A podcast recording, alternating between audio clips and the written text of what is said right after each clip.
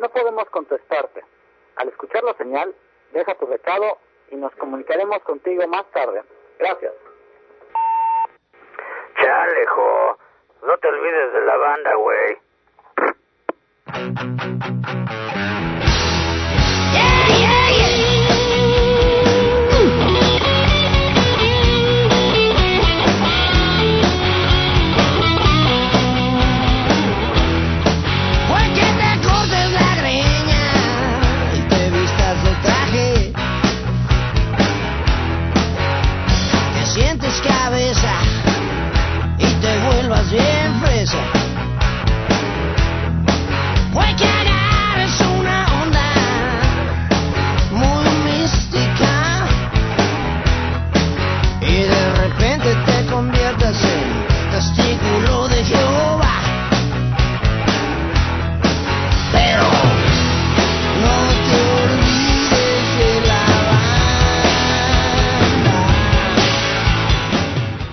Buenas tardes, buenos días, buenas noches a todas las personas que nos están escuchando. Muchas gracias. Y bueno, el día de hoy vamos a arrancar con una nueva una nueva estación allá en Sevilla, España, el 98.4 de FM. Un abrazo a todas las personas que nos están escuchando allá en Sevilla. También muchísimas gracias al 97.3 de FM en Amecameca, Estado de México, la Voladora Radio, también muchas gracias a, la, Radio Pirata La Intrépida, allá en San Salvador, capital del Salvador, en el 97.8 de FM, también al 96.5 de FM, el Toca Toca de la Universidad Nacional de Santa Fe de Bogotá, allá en Colombia. Muchas gracias también a la nueva 1090, nueva 1090, la nueva 1090 AM en Baldwin Park, California eh, muchas gracias también a las personas que nos están descargando a través de la-cloaca.podomatic.com. Y bueno, hoy vamos a empezar con un programa interesante, interesante en sí porque bueno, tiene que ver sobre movimientos sociales de los jóvenes, cómo los jóvenes se logran organizar. Vamos a hablar sobre la banda de los Panchitos y para poder entender la banda de los Panchitos que bueno, esta agrupación empiezan a ser allá en el poblado de Tacubaya, en el, poblado en un principio, eh, allá por los, los 30, eh, era un municipio pues que bueno, era popular, empezaba a, no es muy grande, se dedicaban mucho a la siembra, después empieza con la migración, empieza a crecer y bueno, entonces la gente que ahí vivía se empieza a ir a otras colonias como Lomas de Chapultepec, Colonia Condesa, ya en los 40 empieza a perder un, algo de esplendor eh, ese poblado, los 70 ya se empieza a volver eh, Tacubaya conflictivo, ya se convierte o es empieza a ser parte de la delegación Miguel Hidalgo. Recordemos que bueno, Tacubaya está al poniente de la ciudad, en el norte pues tiene a Azcapotzalco, al este tiene a la delegación Cuauhtémoc, al sureste tiene a la Benito Juárez, al sur tiene a Álvaro Obregón y al este a Coajimalpa. Y bueno, ya para los años 80 eh, la, la, comunidad de Tacubaya empieza a ser ya por algunos medios de comunicación, así lo llamaban como tierra de nadie, sin embargo sí tenía ciertos índices de delincuencia, no era tan, tan a mi parecer no era tanto como muchos medios lo trataban de hacer parecer para vender la nota, sin embargo, es aquí donde algunos grupos juveniles, algunos, ah, algunos ah, pandillas eh, empiezan a, conformarse y todas empiezan a protegerse bajo una misma bandera que después toma el nombre de los Panchitos. Y bueno, el día de hoy tengo a Choluis. Choluis, él compuso una canción que, se, que toma testimonio de estos chavos que tiene también mucho del folclore, del lenguaje que también ellos manejaban, que es la canción de Barate y Descontón. Y bueno, y ahorita me estoy comunicando hasta, pues hasta Europa, hasta España, para platicar con Choluis. Hola, muy buenas, muy buenas noches, casi madrugadas por allá, ¿no? ¿Cómo estás, Choluis? Hola, ¿qué tal? Bueno, pues este, un saludote a toda la, a toda la banda eh, desde acá, desde el sur de, España. Bueno, aquí son apenas las ocho y media de, la, de, la noche, así que no, no es una hora bien, bastante ah, decente. y no, pues muy contento aquí de hablar con, con, contigo, Ulises. Pues mira, Luis, pues ¿cómo ves? Estamos hablando y estoy tratando de hacer un acercamiento de lo que era el movimiento de los panchitos, del movimiento pues de los bugs, aunque bueno, voy a darle mayor énfasis a los panchitos, ya en otro momento estaré hablando también con los bugs. Sin embargo, tu canción Barati Descontón eh, tiene como inspiración eh, pues una, una anécdota, ¿no? De un ex bug. Sí, sí, bueno, e, es, este, eso es como te conté en la en una entrevista que me hiciste. Es verdad que yo por eh, yo andaba caminando por, por regresando de un reventón o de una de una tocada a pie de por el, las orillas del periférico a la altura, digamos, de sí, exactamente lo que yo creo que agarré desde Tacubaya hacia rumbo las Águilas, ¿no? Y sí, y yo me acuerdo que me encontré a un grupo de chavos que estaban ahí, este, pues normalmente no estaban haciendo nada así sorprendente, solamente estaban ahí, eran como un grupo de cinco o seis chavos así chupando en la calle, ¿no? Sí. En una, en una calle oscura. Y entonces, yo la verdad que, yo como te conté en aquella situación, esa anécdota, pues brevemente es que yo iba rumbo a mi casa y me dio miedo, ¿no? Pero no, no tenía otra que pasar por ahí porque y yo los vi, ellos me vieron y dije, bueno, pues ya, ya ni modo, ¿no? A ver qué pasa. Y entonces, este, sí recuerdo que, los chavos se portaron muy bien conmigo. Claro, ellos no me conocían para nada y yo tampoco para nada para ellos. Lo que pasa es que yo los noté que estaban, estaban tranquilamente ahí chupando, a lo mejor este, eh, fumando un toque, algo así, pero eh, estaban bien y ellos me, me más yo recuerdo que me, una vez me, nunca fueron agresivos conmigo, dijeron qué onda, qué andaba haciendo yo por ahí, que, que, que Yo le decía, no, pues no pasó el autobús, no pasa el camión, entonces me la tengo que aventar en patín, ¿no? Ajá. Y me acuerdo que los chavos, pues nada, me, me, uno de ellos, sobre todo, bueno, estuve un rato con ellos porque ellos me convidaron de, de lo que estaban bebiendo. Ajá que hasta la fecha no sé qué exactamente, que fue una mezcla de muchas cosas, supongo. y, un chavo de ellos me, me, contó que eran de, parte de la banda, de una, de una banda, que eran de las Book, sí, los Book, los, las bandas unidas Kiss. Ajá. Que yo creo que eran más del rumbo de las águilas por ahí, pero bueno, el caso es de que me decían que me empezaron a contar sus aventuras y sus anécdotas y recuerdo mucho en su en su forma de hablar, ¿no? Ajá. Me decían un montón de por ejemplo, en su lenguaje, me decían, no, que qué tranza, este, que nosotros somos aquí, aquí los, los, los meros valedores de este, de este rumbo, ¿no? Pero tenemos nuestras, nuestras broncas con otras bandas, y entre ellas recuerdo que sí, sí mencionaron a los Panchitos. Ajá. Y, otras. Y, y, recuerdo que tuvieron, de un enfrentamiento, un chavo me contó, me relató una bronca que tuvieron con unos, con, con otras bandas, y, eh, y que al final se armó, pues, ya sabes, es una, una, una, una bronca, una martina entre ellos, y que al final terminó con la llegada de los granaderos, de los de los policías, y porque era una gran, según decía el chavo, era un buen número de chavos los que estaban ahí enfrascados en una, una bronca. Y que todo eso terminó en macanazo limpio, ¿no?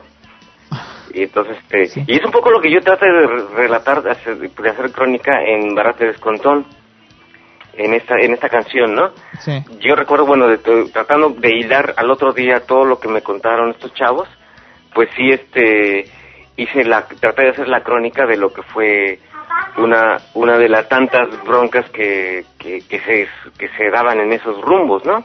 Sí. Sí, y, y, y entonces, bueno, eh, en la canción Martínez Contón, era un poquito retratar lo que me decía este chavo en sus palabras, ¿no? De que, eh, exactamente, sí recuerdo que es como empieza la rola de ese valedor saque los tabacos, de que la bronca se inició así, ¿no? De un chavo que, que, que, no tenía para dar, no tenía cigarros y que pues, se la, se la, se la cobraron con él, ¿no? Una cosa así. Claro. Y ya, bueno, a lo largo de las expresiones, pues un poquito lo que decían, porque también en esa época es también una de las cosas notorias de los chavos banda era su forma de hablar, ¿no? Era muy particular, muy singular. Nosotros en el trolebús pues queríamos retratar ese tipo de cosas, ¿no? Que tú, tú empiezas, a, tú empiezas a, a, estudiar algo sobre el lenguaje de que usaban los jóvenes, pero ¿de dónde retoman eh, el lenguaje los jóvenes? Eh, yo creo que ese, ese es un, un tema de un, un, tema de estudio muy que bueno muchos sociólogos lo han tomado eh, bueno, con, con mucha profundidad, ¿no? Yo, por ejemplo, nosotros, nosotros tenemos un grupo de rock, no éramos este, exactamente chavos banda, ¿no? Tampoco éramos así clase pudiente.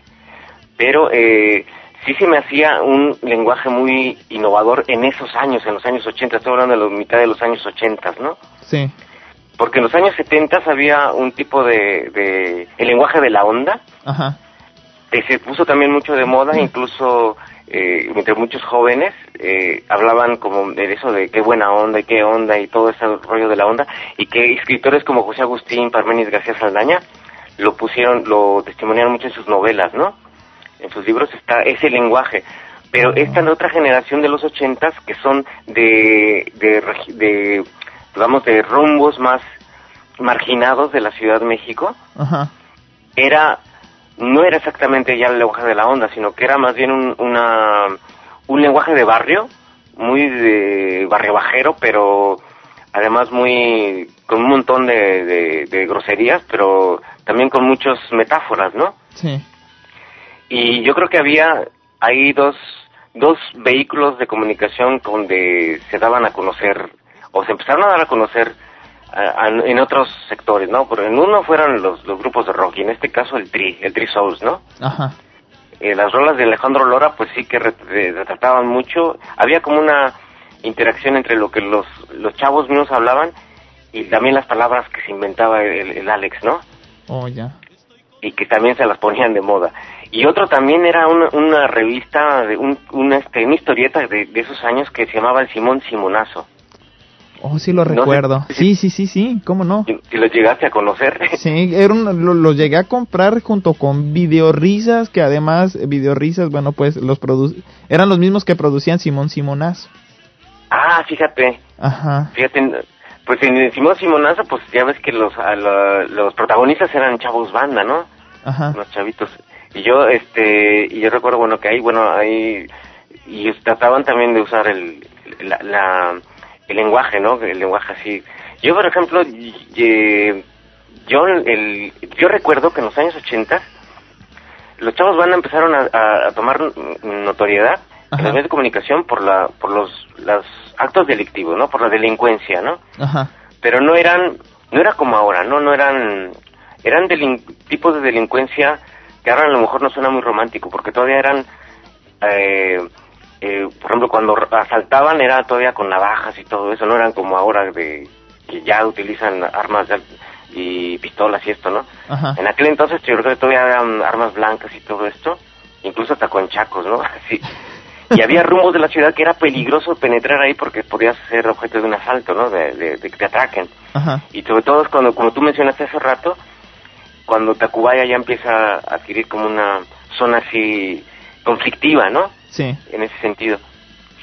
Y, es bien, curioso porque este eh, yo en aquel entonces también yo estaba haciendo la carrera de comunicación en la Universidad Metropolitana. Ajá. Y yo recuerdo eh, haber leído artículos, incluso en conferencias, de que sociólogos que empezaban a, estudiar a los chavos banda, y, era cuando los sociólogos empezaban a hablar y, en la comunicación sobre las subculturas, ¿no? El tema de las subculturas y de hecho era, claro, era un concepto eh, importado de los estudios culturales del británicos, ¿no? Cuando empiezan a hablar de los punks, de los de las bandas punks y todo eso, y las y las califican como subculturas. Y de hecho en, en los noventas, en principios de los noventas en México hay un documental célebre que se llama Submetropolitanos, Ajá. que ahora no recuerdo bien quién es el director, pero eh, es muy interesante ese documental porque eh, habla ya de cómo esta cultura o subcultura de chavos banda está esparcida por todos los, los barrios marginales del DF, ¿no? Sí. Lo que comenzó siendo muy local, de pronto ya eh, están los chavos banda de Iztapalapa, de Coajimalpa, los chavos banda de, de bueno, los de Nesa, son un montón, ¿no? Sí. Y además son chavos que son el público de, muchos de ellos son público de las, de las tocadas de rock de cada domingo que, se van haciendo en tanto en ahí en Álvaro Obregón hacia arriba hacia los barrios hacia hacia el Cuernito hacia allá. O, bueno todo lo que es este hasta Pozalco todo bueno todo lo que serán los los escenarios no de las tocadas lo que le llaman los hoyos funkis Muchos incluso, bueno, pues llegaron a ir a, eventos donde ustedes se presentaban, ustedes como trolebús. Sin embargo, ¿tú sabías distinguir cuál era un book, cuál era un panchito, cuál era un colgado, cuál era un peinado, por ejemplo? No sé. No, era, era, era muy difícil, porque yo, por ejemplo, había bandas que sí tenían sus siglas, ¿no? Como por ejemplo los book. Ajá. Y eso sí, claro, si ellos se ponen, por ejemplo, en esa época había muy pocos tatuajes, ¿no? Ahora que son muy, muy, este, muy abundantes. Ajá. Era muy poco, muy, muy, era muy raro ver un chavo banda tatuado. Sí que empezaban a ver, ¿no? Pero tú veías chavos banda, eh, y yo sí veías un sector muy diferenciado, ¿no? Yo, por ejemplo, cuando una vez que tocamos en la Romero Rubio, en una, en un, en una bodega enorme, en un hoyo funky, Ajá. que eh, era, tocamos con el tri, se llamaba el Cosmos 2000, ¿no? Ajá. Era, era, y yo recuerdo que había todos eran banda, pero había dos bien diferenciados. Eran uno los, los punks y por otro los chavos banda, los chavos chavos banda, ¿no? Y, era, y se alternaban, o sea, no había muchos pedos, ¿no? Entre ellos, sino que cuando tocaban las bandas punks, pues bailaban unos, y cuando bailaban, tocaban los Trixos o, el trolebús, pues bailaban los otros, ¿no? sí. Sí, sí, era, había como mucho respeto así. Tenían sus propias normas, sus propias reglas, ¿no? Sí. Y yo recuerdo que cuando empezaban a, estudiar a este tipo de, grupos sociales, en un momento yo recuerdo que se les empezó a calificar como tribus urbanas, ¿no? Porque su comportamiento era muy territorial y tenían sus formas de, comportamiento eran normas, tenían sus propias reglas, sus propias reglas internas, pero como pareciera ser, eh, yo no sé quién, qué sociólogo o quién, les empezó a, hacer, a encontrar un símil con el comportamiento de las tribus, ¿no? Ah, okay. Las tribus, este, y después, después hubo mucha crítica con esta, con este concepto porque se empezó a, um, como que se, se había también una especie de, de sentido peyorativo, ¿no? De, llamarles tribus, tribus. Entonces, uh, y después ya ha habido otros autores sociólogos que proponen otro concepto, no, no llamarles tribus urbanas, llamarles mejor le llaman comunidades jóvenes o comunidades emocionales, últimamente se les nombra algunos grupos así, ¿no? Ajá. También en términos de subcultura también está muy discutido, ¿no? Ya, ya no, no se piensa tanto que sean tan subculturales, ¿no? Sino que es una cultura bastante viva y muy presente en muchos sitios, ¿no? Oye, hecho Luis, y ahora, ya con el tiempo, ya con los años, ¿qué crees que nos han heredado grupos como Los Panchitos, grupos como los Bugs, que fueron pues, los más conocidos, ¿no? Este, al menos eh, gracias a los medios de comunicación, quizá no fueron las más grandes, quizá hubo otras que, que bueno, pues eh, ah, con la distancia del tiempo se fragmentaron, no tuvieron mucho la atención por parte de los medios de comunicación. Sin embargo, bueno, los Panchitos y los Bugs sí sí la tuvieron, han escrito libros, han hecho películas, por ejemplo, la, la banda de los Panchitos de 1987 de Arturo Velasco, ¿no? Por ejemplo, que, que terminó siendo una película, o que trató de, de fotografiar ah, con las limitantes que tenía antes el cine, el cine mexicano, que era un bajo presupuesto, sin embargo, trata de fotografiar y creo que lo logra eh, el, contexto en el que se empezaron a desarrollar estas agrupaciones. Sin embargo, ¿qué crees tú que haya sido lo que nos han heredado estas agrupaciones hoy en día?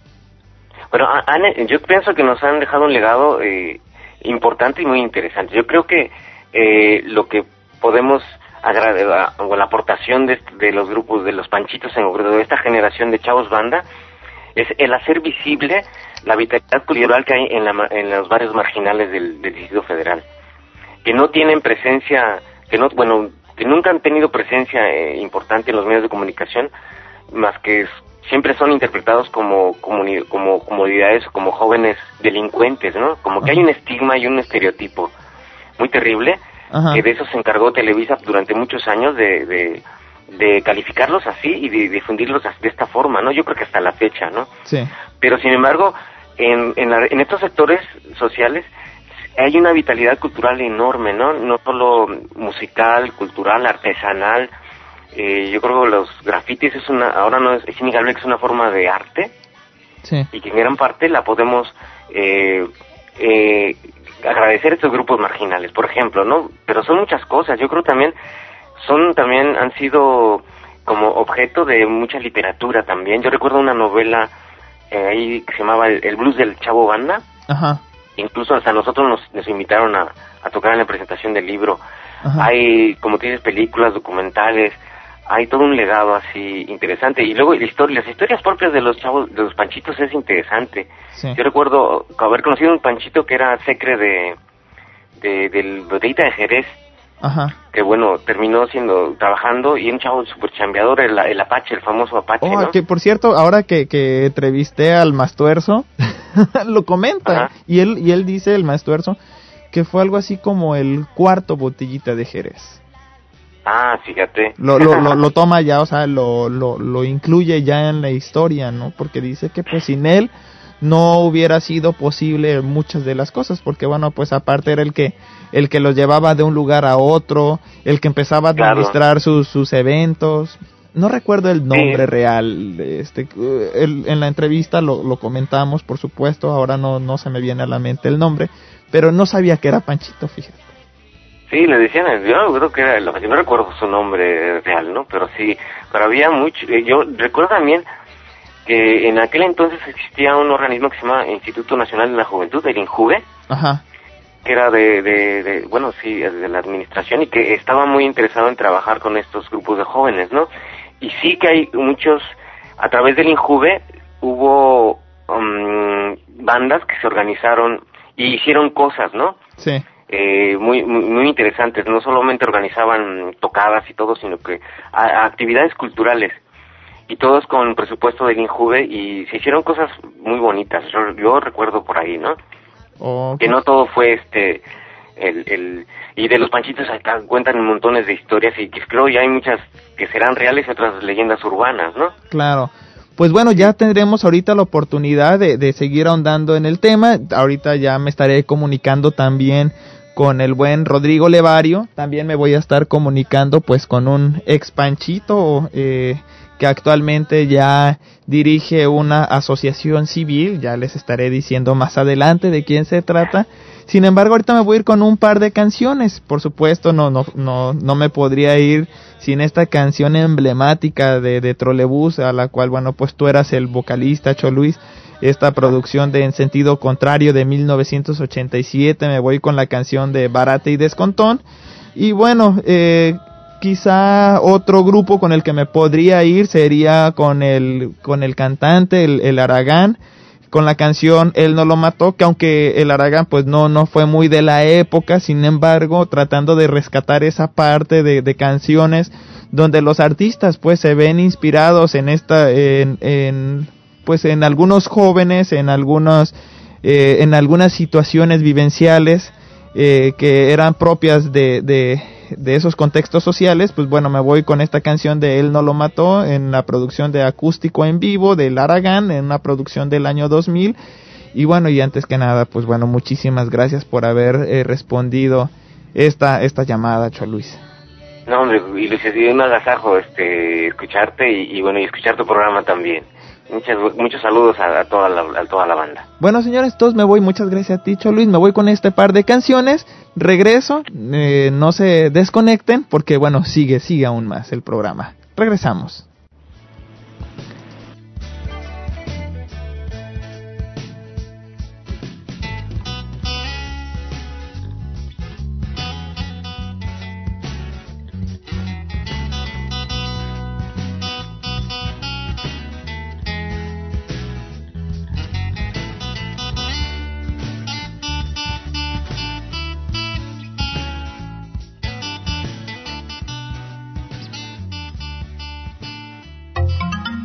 Radialistas y Corporativo 9 presenta.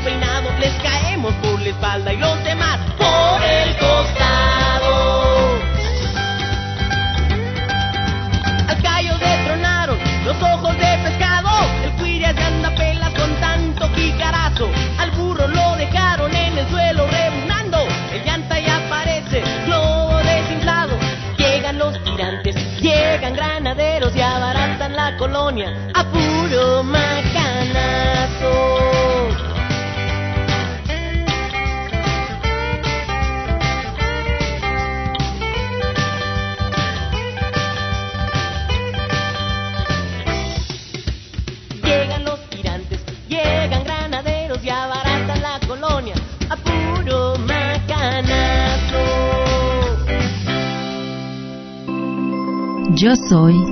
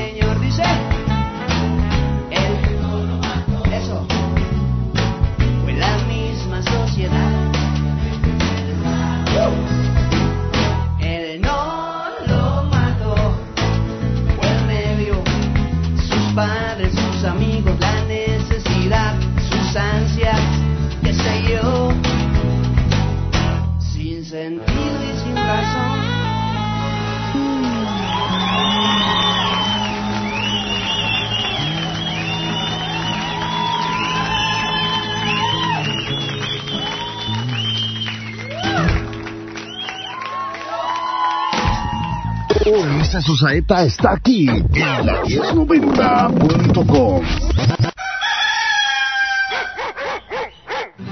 Pancho acaba de llegar del otro lado. Dicen que ha llegado bien mamón. Que se siente bien gabacho. Que se le hace gacho el barrio. Se avergüenza del lugar donde nació.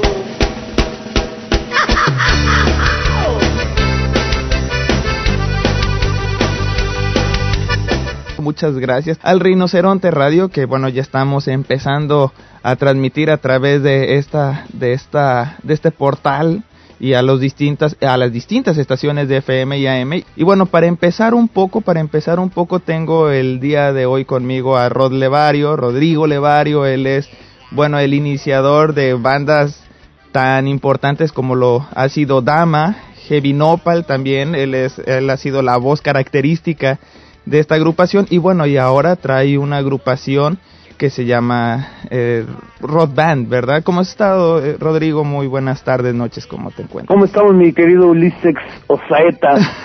ya tenía tiempo que no platicábamos, ¿verdad, maestro? sí, ya tiene un rato. Y ahora, está interesante eso que quieres este, platicar acerca de los panchitos. Mira, este, Ajá. ¿puedo ya empezar yo? De- Sí, adelante, maestro.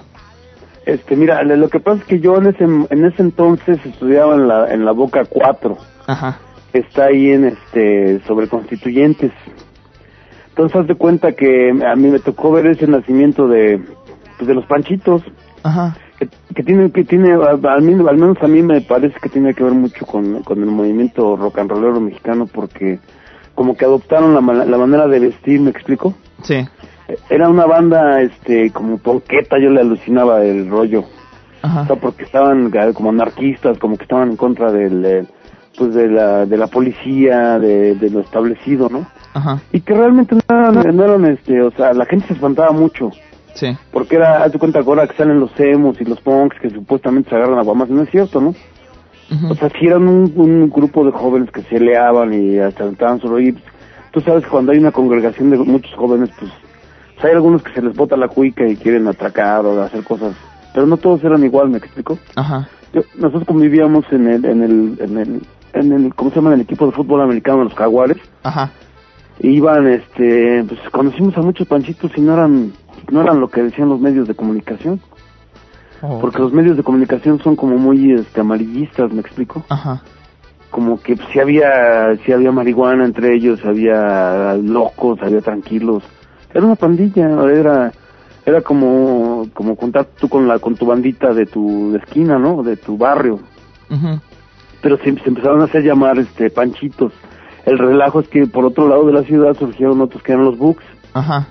Entonces, ha- haz de cuenta como que era una pugna entre a ver quién era más este pues eh, más sobresaliente en cuanto a no, no, o sea, lógicamente es cuando se encontraban juntos, pues se armaban las crestas, ¿no? De hecho, tú Llegaron a ver, a ver guamazos ahí en este sobre observatorio, ahí cerca de la Prepa 4, en Periférico. Yo llegué a ver algunas algunas guamisas, pero nada más se pegaban entre ellos. Ajá. O sea, era como equipo contra equipo, para que me entiendas. y, y pues sí se daban unos guamazos, pero eh, haz de cuenta que llegaba al otro día oías en la, en la radio, en la televisión, la prensa, que, que había sido un zafarrancho y que muertos, y ya sabes. Sí, entiendo. Y a mí, o sea, a mí realmente que me tocó ir más o menos de cerca ese rollo, pues no es cierto, o sea, nunca, nunca lo vi tan, tan, tan agresivo como ellos lo, lo, pues lo manejaban, ¿no? Sí, ¿Sabes cómo siento? Como que a veces los medios de comunicación exageran para espantar a la gente Ajá. y que los chavitos no vayan y se hagan parte de una de una agrupación como los Panchitos, ¿no? O sea, e inclusive nosotros hemos tocado para ellos y pues, nunca hemos tenido broncas. Con mi cuate Lacha que jugábamos en el mismo equipo, Ajá. este, pues era Panchito. Y eh, pues es un cuate que estuvo viendo en Los Ángeles, que ahora vive aquí, inclusive trabaja en el gobierno, ¿no? O sea, ellos, el chavo este del, del faro que me comentabas también, pues ahí eh, hemos Así es. tocado para ellos. Ah, Agustín Estrada Ortiz, el Cali, que Ándale, es el, eh, el y- Faro de y, no son este no son ni ampones ni rateros ni nada por el estilo no Fíjate, como fí- los fíjate Rod, ayer estaba platicando con, con, porque también estoy preparando una entrevista sobre la Mara Salvatrucha y por supuesto voy a tener algunos chavos de la Mara Salvatrucha y estaba platicando con uno de ellos y yo les decía, no, lo que pasa que a veces, este, la, el ambiente que se da en cuestión familiar hace que Ajá. los jóvenes, los chavitos también, tengan que buscar el afecto que no encuentran en, en sus hogares. Tienen que salir, tienen que salir a la calle. Y justo es ahí en la calle donde otros chavos en similar situación, pues se acercan y, y se juntan y hacen un grupo y entre ellos mismos se dan afecto y a la vez se protegen, ¿no? ¿Se protegen de quién? Se protegen de todos aquellos que los quieran, que los quieran atacar, que los quieran afectar.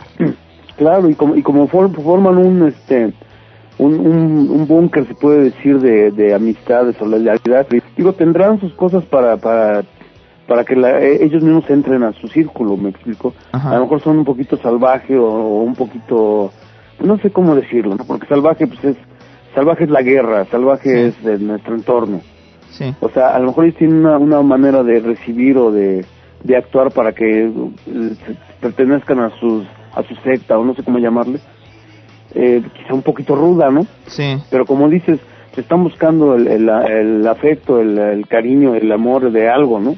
De alguien. Entonces, eh, a lo mejor son extremistas en sus eh, en sus apreciaciones a- a- para, para adoptar a alguien, ¿no?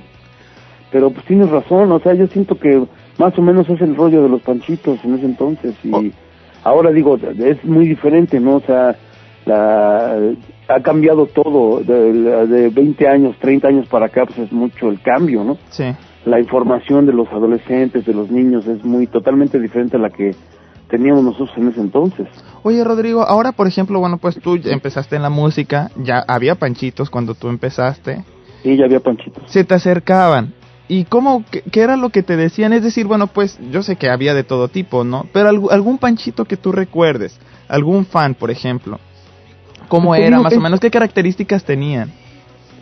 El, eh, te digo que el hacha era un, era un, un cuate que jugaba americano y, eh, o sea, era el locochón en el sentido de que eh, era muy este, aguerrido, ¿me explico? Ajá, Era más aguerrido que, lo, que, el- que los, los demás, este estaba, como le decíamos, el loco a veces, porque se dejaba ir como loquito, ¿no? ajá, Pero era un buen elemento, o sea, no era, no era drogo, yo no lo conocí drogándose ni nada por Digo, había gentes que sí había, ¿no? O sea, había, había había unas morritas, las panchitas que eran, pues, eran, este, les encantaba el- del, la riata ajena, como dicen por acá, ¿no? O sea, pero pues eso, eso no tiene nada que ver, o sea, hay- en la sociedad, este, pues hay miles de mujeres que, pues, que son de cascos ligeros, como diría mi abuela, ¿no? sí, claro. y este eh, eh, por ellas hazte cuenta que se como que las querían este, retratar todas iguales no, no era cierto Ya. o sea te digo que eran gente normal para mí gente normal y lógicamente cuando estaban en agrupaciones de 20 30 gentes y insisto se encontraban a los a los books se daban unos unos guamazos o sea y lógicamente un encuentro de esa índole pues tiene que salir heridos no claro, claro. ni, ni modo que se agarraran acá este, a, a- a- a- no sé acariciarse no Sí. O sea, si, si hay ma- armas de blancas, por ejemplo, cadenas, este, ¿te acuerdas de las esas que se metían en los, en los, Los, brazos? ¿cómo los chacos, ¿no? y los, las cosas que te metes en la mano. Ah, los... ¿Cómo se llaman? ¿Boxer? ¿Bolser? Ah, los boxers, sí. Entonces, lógicamente te dan un guamazo en la jeta y pues te la abre, ¿no? Sí. Entonces, este... Pero era, sin embargo, era lo, lo, más agresivo que podían utilizar, es decir, no había tanto armas de fuego. O sea, sí las llegaba a ver, nunca, pero nunca vi, nunca vi pistolas, nunca vi este, lo que es ahorita. O sea, un chavito que vende droga ya anda en su coche desde el año con una AK-47, por ejemplo, ¿no? sí. Digo, y eso y eso no es nada más aquí, o sea, en la Unión Americana me tocó verlo a mí también, o sea, la raza oscura de repente pues, ves cómo se sientan en sus coches, ¿no? Y te amedrentan. Sí. Y dices, o sea, pues eso no es exclusivo de México ni de, de, pues es de todo el mundo. Fíjate, el año el año pasado, antepasado, yo estaba en mi vehículo y eh, llegaron un carro de hispanos y nos empezó a disparar. No eran eh, no, eran balas así este de grueso calibre, pero pues de todos modos, no esconderse. sí, sí, imagínate que te toque una, las malas en un ojo por decir algo y te, te, se, mete a la te, te, mata, Flaco. Pues sí, claro. Son zonas muy blandas. Sí. A mí me tocó ver esas cosas y eh, te digo que yo no, no sé en, qué sentido o, o, qué es lo que quieras este saber de los panchitos, o sea, lo que yo vi, lo, lo que yo me tocó vivir es lo que te estoy comentando. O sea, para mí era gente que, yo conviví con ellos, vaya. Claro, claro. O sea, haz de cuenta que iban ahí con nosotros a los entrenamientos por el hacha y había veces que nos sentábamos a comer pues que una sardina, atún, este, sándwiches, cosas por el estilo. Y convivíamos y pues jajaja, la de la cábula de la banda, ¿no? Sí. Y después con el tiempo me tocó tocar en Santa Fe, me tocó tocar en Tacubaya, en este, en Observatorio, y hasta la fecha me han invitado a, este, a sus eventos, ¿no? Sin embargo, digo ya con, con, otra otra otra perspectiva del, del, del, del movimiento de los panchos. De los Ahorita ya los panchos actuales pues son otro rollo. Hay, existen, era lo que te iba a decir, ¿existen aún, aún hoy en día, Rod, los panchos? Sí, sí, sí, o sea, todavía, siguen haciendo sus tocaditas, o sea, ya como que está, es la nostalgia del panchismo, ¿no? Del buquismo. Ajá. Porque yo me acuerdo que los buquis, los buques eran pues, hacia allá, hacia, por Zaragoza, de aquel lado. Ajá.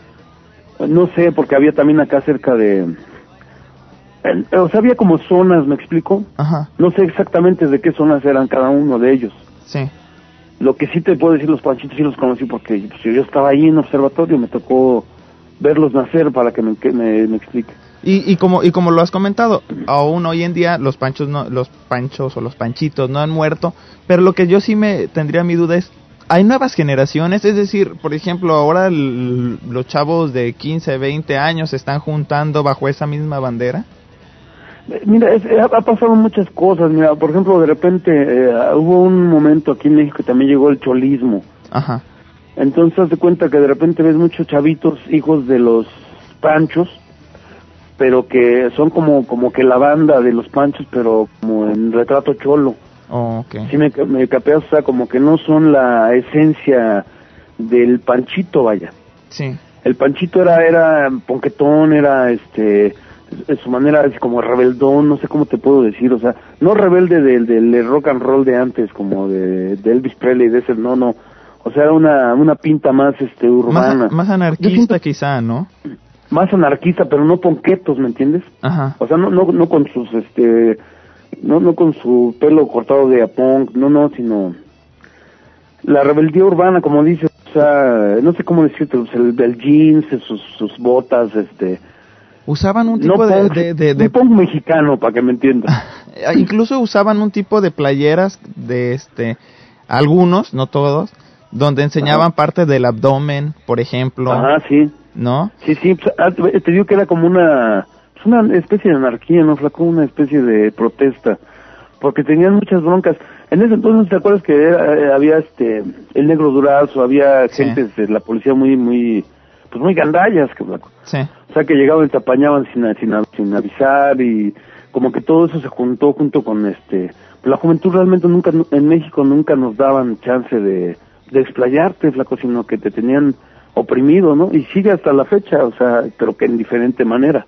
En ese entonces sí, estaba la, pues, la opresión muy gruesa de, de, todos los medios, de la sociedad, del, de la policía. Yo siento que por eso nacieron los panchitos. Fíjate que incluso este todavía estaba en sobre todo en México estaba mucho esa parte de la represión que habían sufrido los jóvenes del 61, del 71 también, ahí. Sí, sí, ese jueves de fue, una, una, como que una, unos 20 años este, medio gruesos, ¿no? Desde los 60 hasta los 80. Eh, Yo siento que, que, fue una presión así como que los jóvenes no tienen chance de, de, de, voltear a ningún lado, no tienen chance de opinar, no tienen, como que siento, ¿no? A lo mejor estoy alucinando, pero nunca nos dejaron este pues, salir adelante, flaco. Y, insisto, los medios de comunicación siempre, pues, o sea, como en cualquier parte del mundo, son los que llevan la pauta para la juventud, ¿no? Claro, claro. Pues Rodrigo, mucha, perdón. Sí, no, no, nada. Pues vamos, me, están marcando ahorita, me están marcando un corte, tengo que irme a un corte, vamos a irnos también con un par de canciones, ahorita regresamos para seguir hablando sobre el tema eh, recuerden 991-7736 con el área 626 para que se comuniquen con nosotros o a través de internet en la cloaca hotmail.com. Yo soy Ulises Osaeta y regreso en un momento. Regresamos.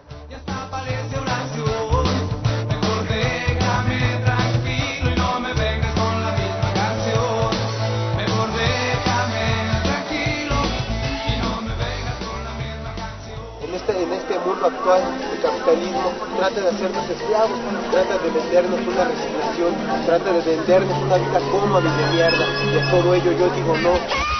La Voladora Radio es una radio comunitaria que se sostiene a través del trabajo voluntario de sus miembros.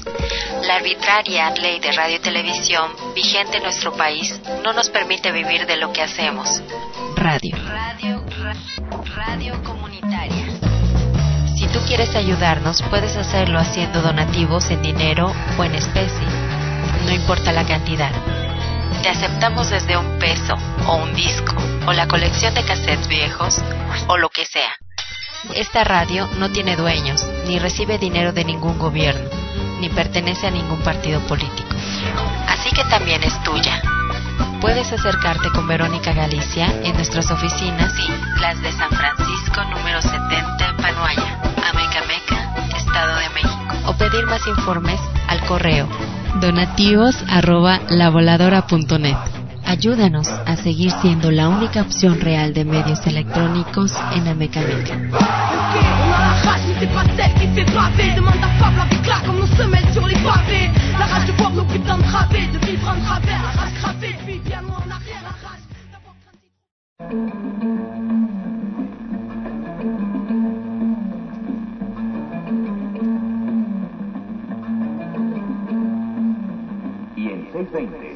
La música que llegó para quedarse.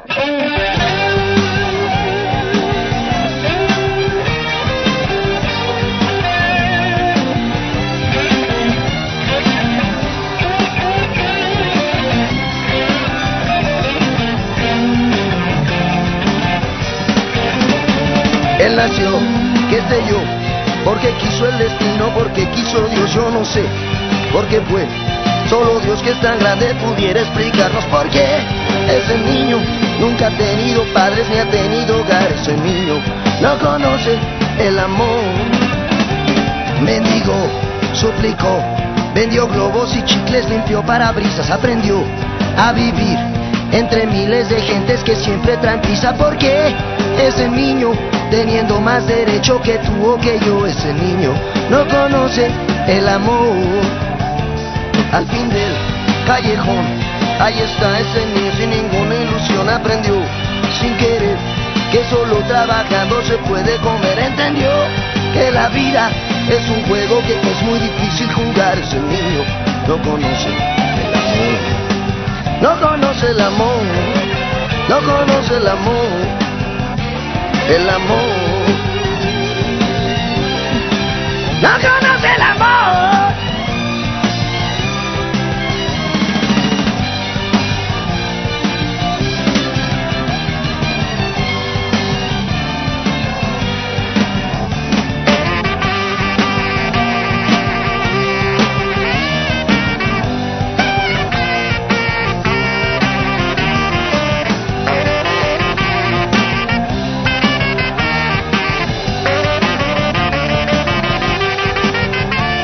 al fin del callejón.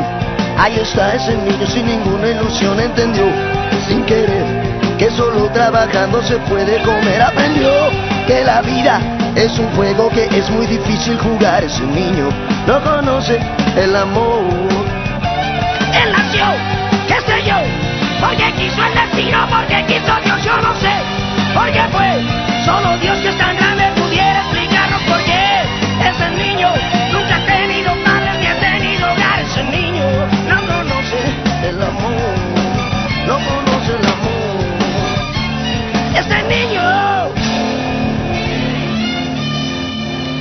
no conoce el amor.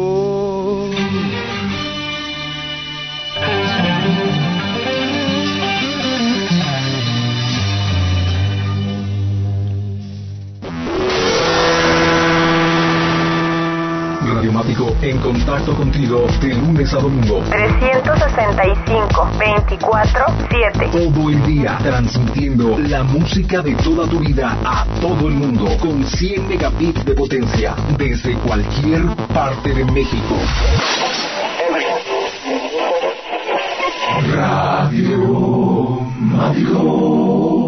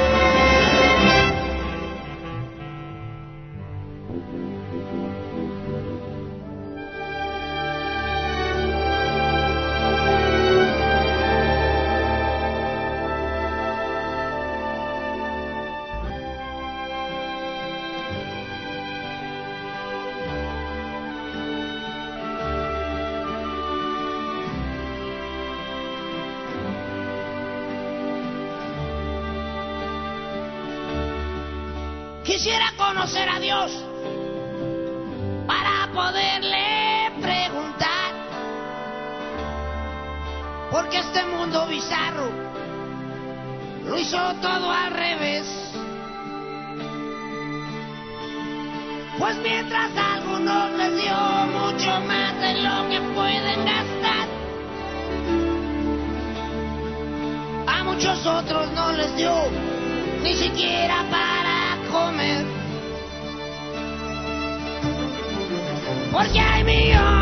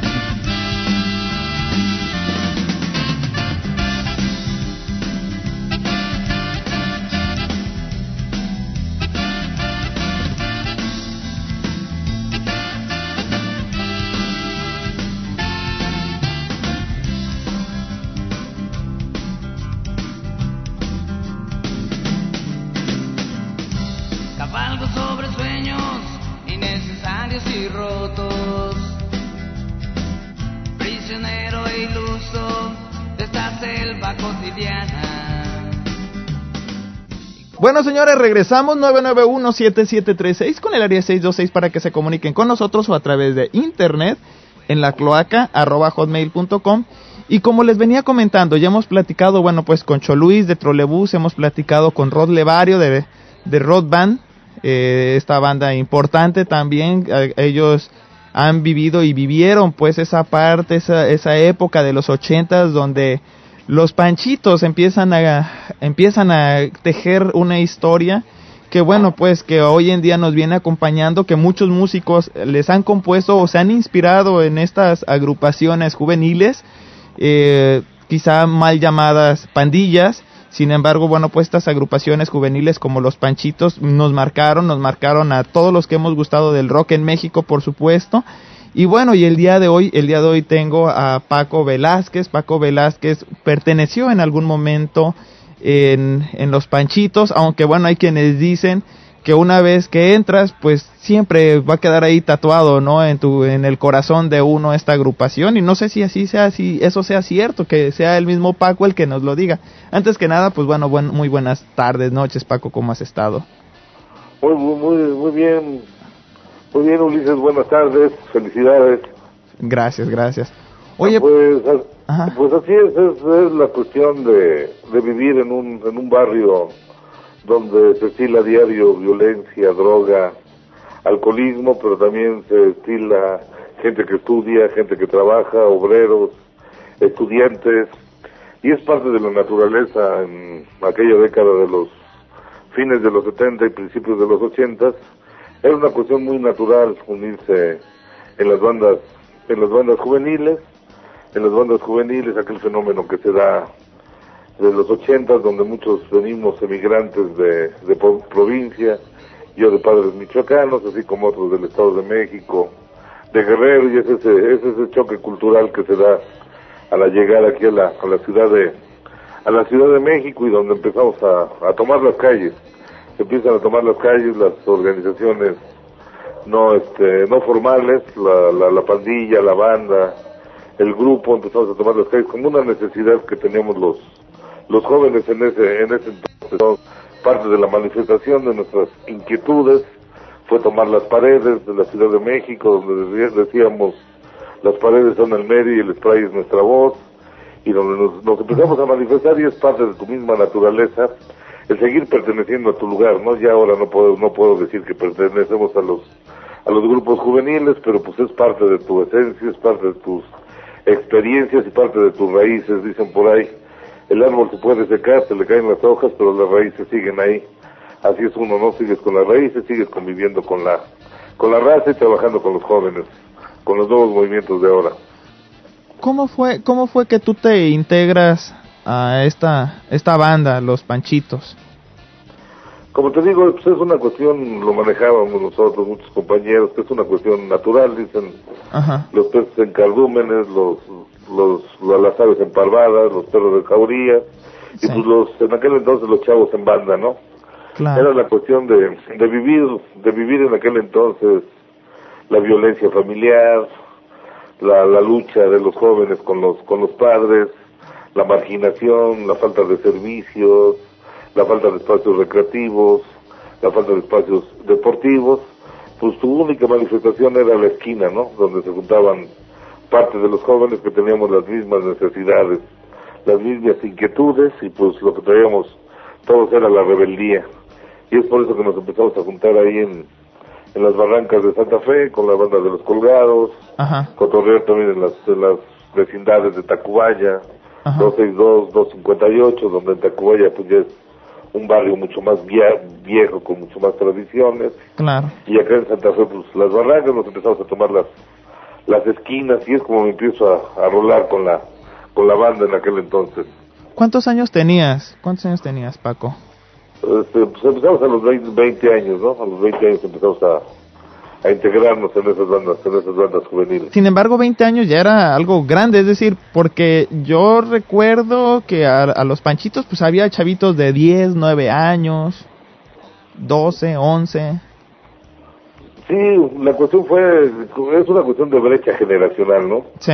Supongamos yo tenía 20 años, otros, otros tenían 18, otros tenían 16 otros tenían tenían 14, pero lo que imperaba era la violencia, ¿no? Sí. La violencia entre entre entre pandillas, entre bandas y pues los que teníamos que tomar la batuta éramos los más los más viejos, ¿no?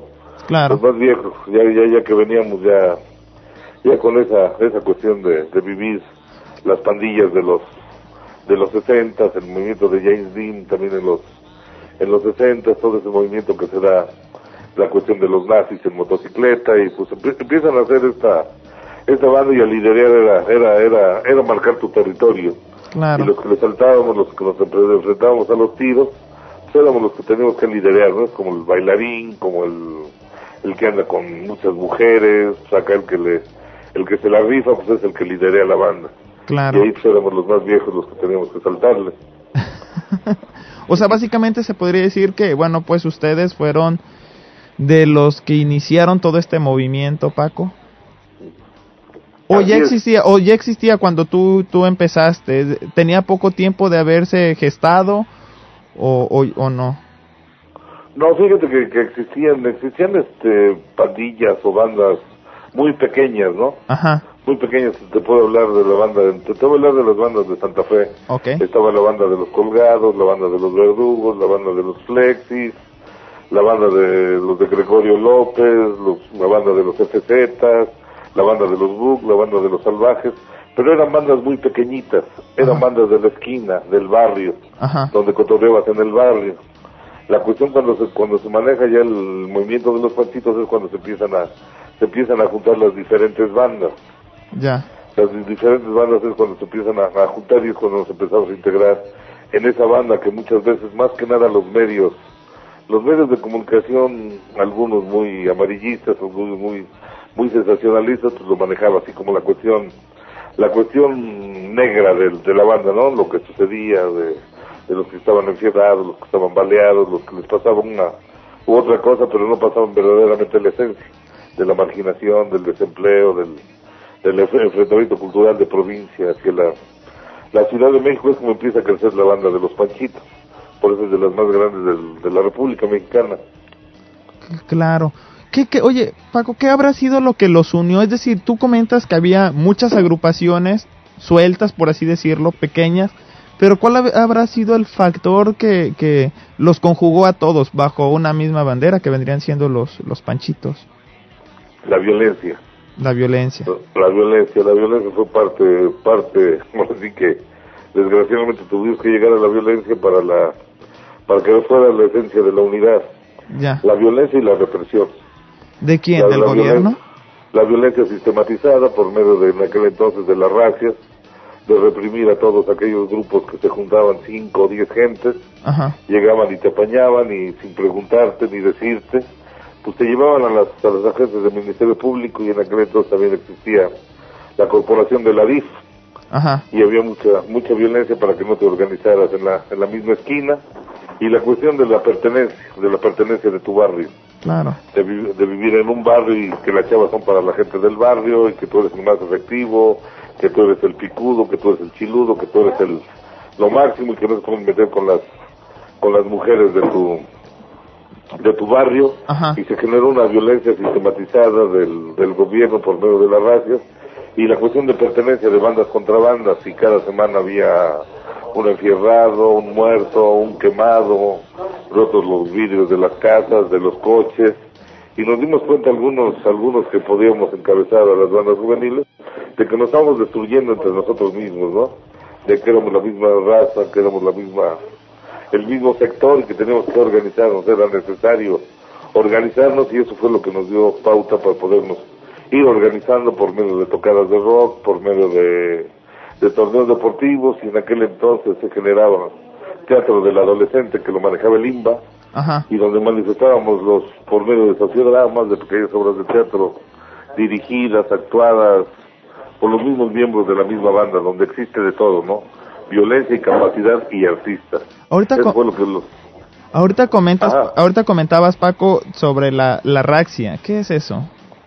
Las raxias son patrullas, patrullas que manejan ahora los ahora lo que lo, lo, que son los sectores que era una una, una camioneta encerrada donde llegaban y te agarraban violentamente y te metían a la a la, a la camioneta a la camioneta de la policía del sector y te llevaban a una agencia al Ministerio Público sin cuestión de ninguna investigación. Nada más era la represión por la represión, de que no se generaran esos grupos, esos núcleos de rebeldía. ¿A ti te tocó? Sí, así a mí me tocó varias veces. ¿Cuál fue el momento más desagradable que te haya tocado? El, estar el, estar juntos ahí con algunos compañeros en la esquina, estar cotorreando y llegar y la represión y se volvió violento, violento, se volvió violento el caso donde llegamos a la violencia con los policías. Ajá. Con los policías y este y nos llevaron a varios en la en la racia. Nada que como ya estábamos organizados, llegamos a algunos acuerdos con las autoridades ya. administrativas y desde la policía, pero sí fue un enfrentamiento que tuvimos policías y policías y la banda. ¿Cuántos eran, por ejemplo, en, en, en tu en tu barrio, tu grupo? ¿Cuántos eran más o menos? En mi barrio nos juntábamos unos 50, 60 todo lo, bueno pues este al menos me imagino los fines de semana se juntaba esa cantidad 50 60 éramos 50 60 los fines de semana pero ya cuando era el movimiento de los panchitos era 200 300 gentes. Wow que tomábamos los camiones para irnos a los partidos de fútbol. Ajá. Se, hizo muchos nexos con, con la, la la Federación de Estudiantes Politécnicos donde empezamos a, apoyar a los a los, a los a los equipos de americanos. Porque muchos ingresaban a la boca y nos fuimos ahí pegando y fue creciendo la banda, así fue como fue, va creciendo la, la banda y ahí hiciéramos 200, 300, pero en mi barrio, en el que nazco, en el que crezco, pues éramos 50, 60 los fines de semana, donde nos íbamos a las tocadas de rock todos juntos, a los hoyos funky que se les decían, donde tocaba Mara, el Trisol Sin Mai Mai, Dug Dug, Nahuatl, todo ese tipo de grupos. Oye Paco, ¿y cómo sabías quién era Panchito, quién era Book, quién era de otro? Pues los lugares donde, donde nos juntábamos, ¿no? Ajá. Los, lugares donde nos juntábamos era el mirador, era el, era el, era el lugar donde se juntaban los panchitos. Y acá hay una colonia que se llama C. Florido y ese Florido se juntaban los Book, era lo que nos identificaba. Lo que nos identificaba y eran nosotros apoyábamos a la boca y aquellos apoyaban a la prepa. Oh, eran, eran de la prepa 4 y nosotros de la boca 4, apoyando a algunos estudiantes. Y era como nos identificábamos, los lugares, las pertenencias, los barrios. La división ahora sí que con una, una, una raya invisible era la que nos dividía también los barrios contra los barrios y la boca contra la prepa. Es decir, por ejemplo, si tú llegabas a un barrio quizá de los Bugs y caminabas por ahí, te podías uno se podía hacer pasar por Book sin no no no ya te identificaban bien más bien te, te identificaban con una pinche madriza lo más, fácil era era que era prohibido de esos terrenos pisarlos porque por la cuestión de la violencia que existía en ese entonces ya éramos bien ubicados ya, ya, nos, nos, conocíamos entre nosotros oh ya o sea la, forma de, vestir también era muy única, ¿no? Por ejemplo. era, era tenis super rojos, pantalones pegados, chamarras de mezclilla, con las playeras algunos que dicen los Sex Pistols, los Ramones, todo ese tipo de playeritas negras, este, la, la chamarra de mezclilla, la chamarra de piel y algunos de soperol, a mí nunca me gustó el soperol, pero el pantalón de mezclilla, y la playera de rebeldía, ¿no? Claro, o sea, entonces tenían influencias del movimiento punk, se podría decir. Así es, sí, sí, parte del movimiento punk. Aunque no, aunque no todos, no todos escuchaban rock, ¿verdad, Paco? Pues era algo homogéneo, ¿no? En aquel entonces, era, era algo yo creo que nos unía en aquel entonces, era la cuestión del rock. Casi a todos nos gustaban los mismos lugares de rock, que eran, que era el herradero, ya no recuerdo muy bien los, los lugares, pero que eran los mismos grupos, que eran los Duk era que era el Tristón Sin Mai Nuevo México, Vox Populi, Vox Populi, y en ese momento llega también Rodrigo González con, con su movimiento, y era, y era algo que nos unía las tocadas de rock. Ayer era donde nos encontrábamos todos, donde nos encontrábamos todas, todas, todas las bandas. ¿Cuál fue, cuál fue el grupo que más te, te gustó, Paco? Bueno, yo yo por, por, por la flecha generacional y por la edad, pues era, a mí me gustaba mucho Led Zeppelin, este The Who y los Rolling Stones. Los Rolling Stones y la nueva generación, pues Sex Pistols, Ramones, y este, ay, se me olvida ahorita esos metaleros de los de los ochentas. Sí, pero fue, esa la esencia. También el, Alex Lora ya empezaba a, meterse, bueno, pues ya se estaba metiendo en aquellos tiempos a los hoyos funky, ya hemos hablado en otros programas sobre lo que son los hoyos funky, que son eh, aquellos lugares, quizá lotes baldíos donde pues instalaban ahí las guitarras y ahí era donde tocaban, no eran más que lugares que no estaban eh, apropiados para hacer un evento de rock, sin embargo ahí se juntaban, hacían sus eventos podían ser en bodegas también, y eh, bodegas ya desocupadas, y por supuesto esos eran los famosos hoyos funky. Sin embargo, bueno, pues ya empezaba a haber músicos que incluso a ustedes los tomaban, ¿no? Ya como inspiración musical. Así es, fíjate que Alex, Lora fue una parte fundamental del crecimiento de la de la banda porque él venía a tocar gratuito al barrio. Ajá.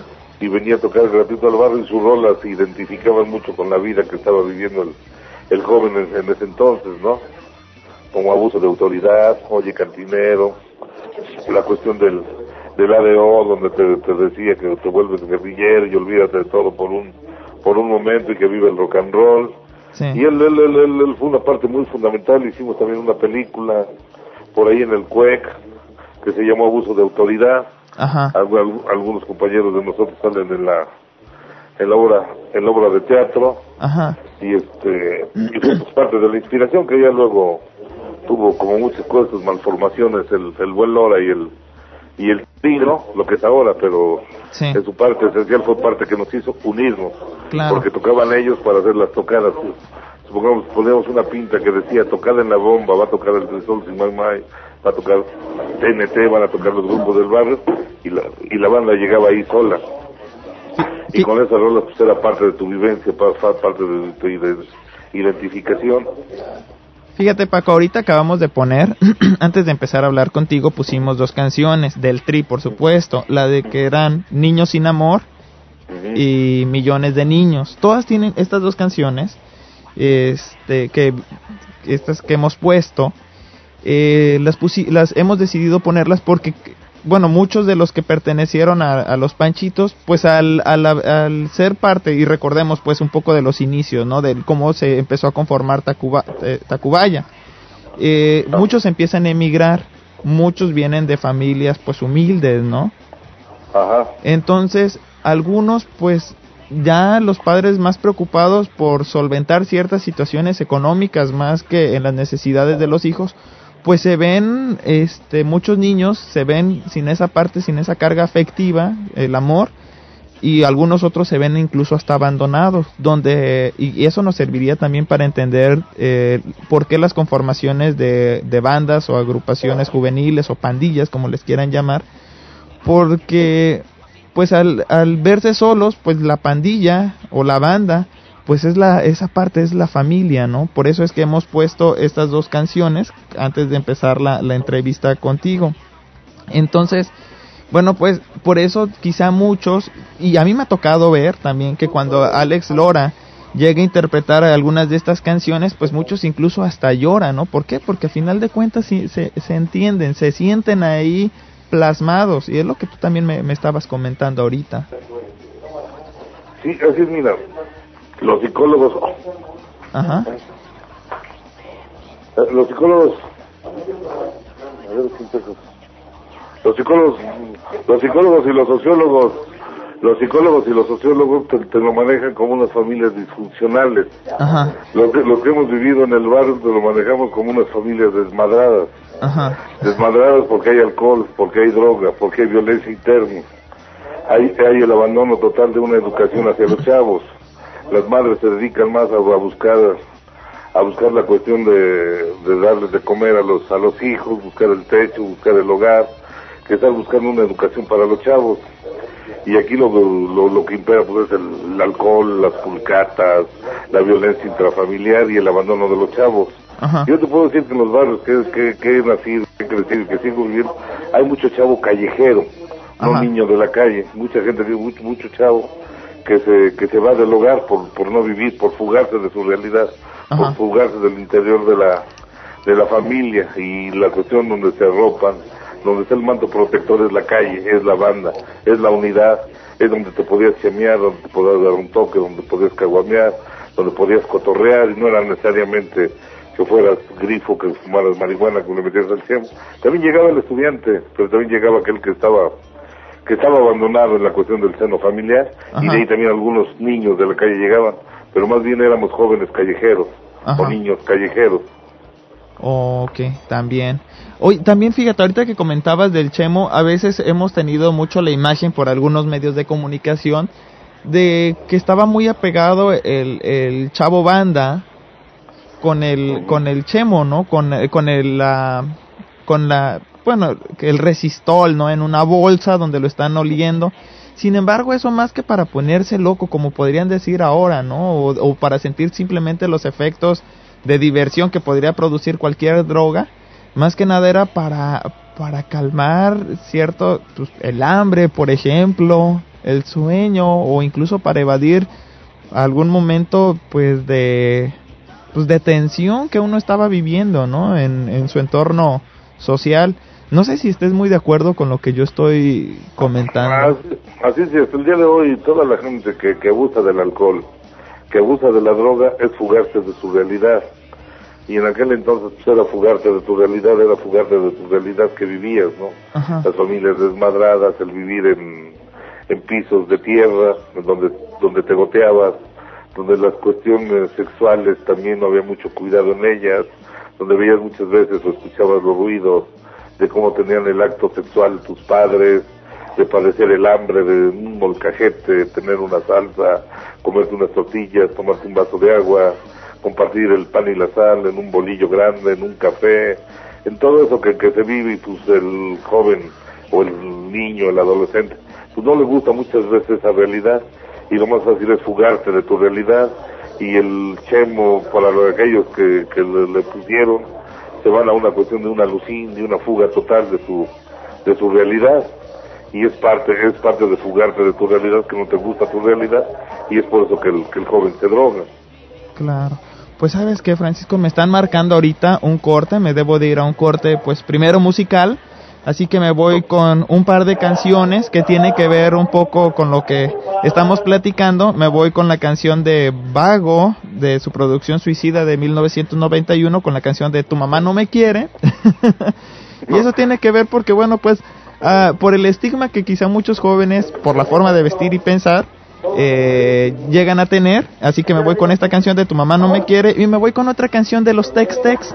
Lo eh, en su producción de lo mejor de los Tex Tex de 1992 con la canción de La calle 16. Así que con este par de canciones yo me voy, regreso porque tengo que platicar también con Paco sobre, bueno, pues él, él actualmente, eh, pues siguió un ritmo de vida que lo, marca, lo marcaron eh, y lo hicieron diferente a muchos de, su misma generación.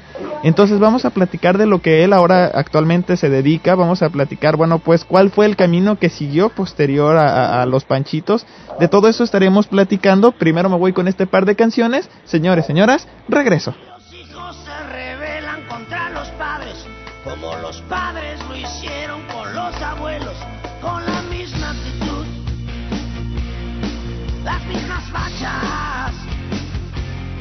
las mismas causas y hasta la misma música. Y es que es la nostalgia de fin de siglo. Corporativo9.com La radio inteligente. Tu mamá no me quiere, dice que soy un vago. Dice que soy un pelado. Dice que soy un pelado. Y un barbaján. Que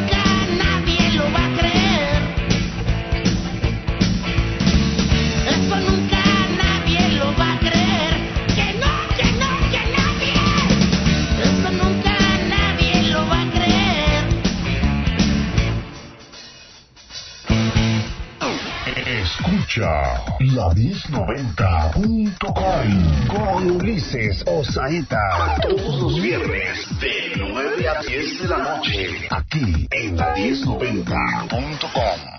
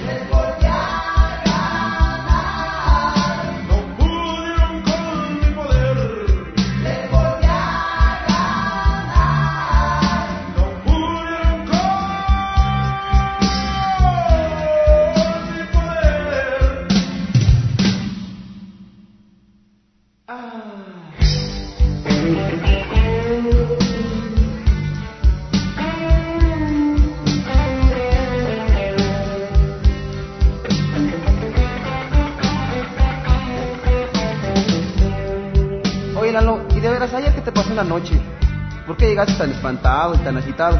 Cuéntanos, muñeco. Pues nada, que ese día, caminando con mi chava por la calle 16, salió una banda de pillos y nos quisieron atracar. Y yo me dije, Lalo, ahora es cuando para lucirte con tu chava. Pero mientras yo peleaba con dos de ellos, sí, los otros ya estaban agasajándose a mi chava. y la mala onda fue que a ella le gustó. Ahora seguido me dice, oye manito, vamos por la calle 16. Yo le digo, no, yo le digo, ¿para qué voy si a mí no me toca nada?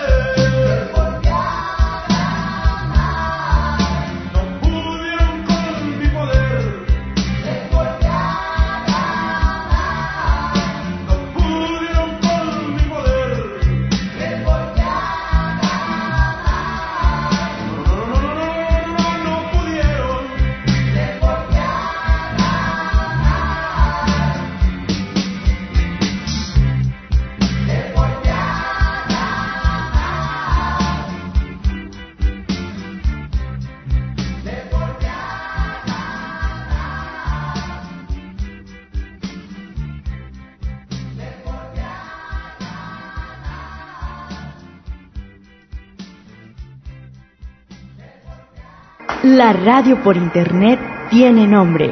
Corporativo9.com Radio. El futuro del mundo somos los niños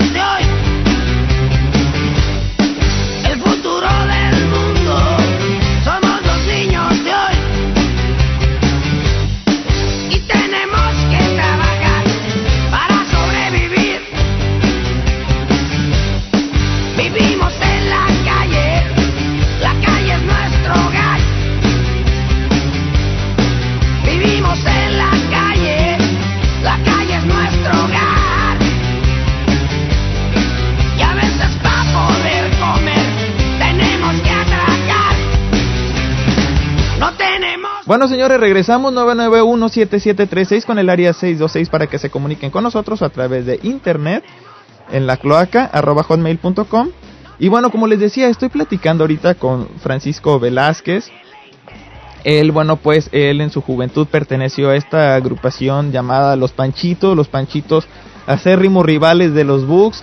Eh, este, esta agrupación que, bueno, acobijó a muchas personas, que fue también inspiración para muchas películas, entre ellas, pues bueno, la película de La Banda de los Panchitos de 1987, cuyo director fue Arturo Velasco.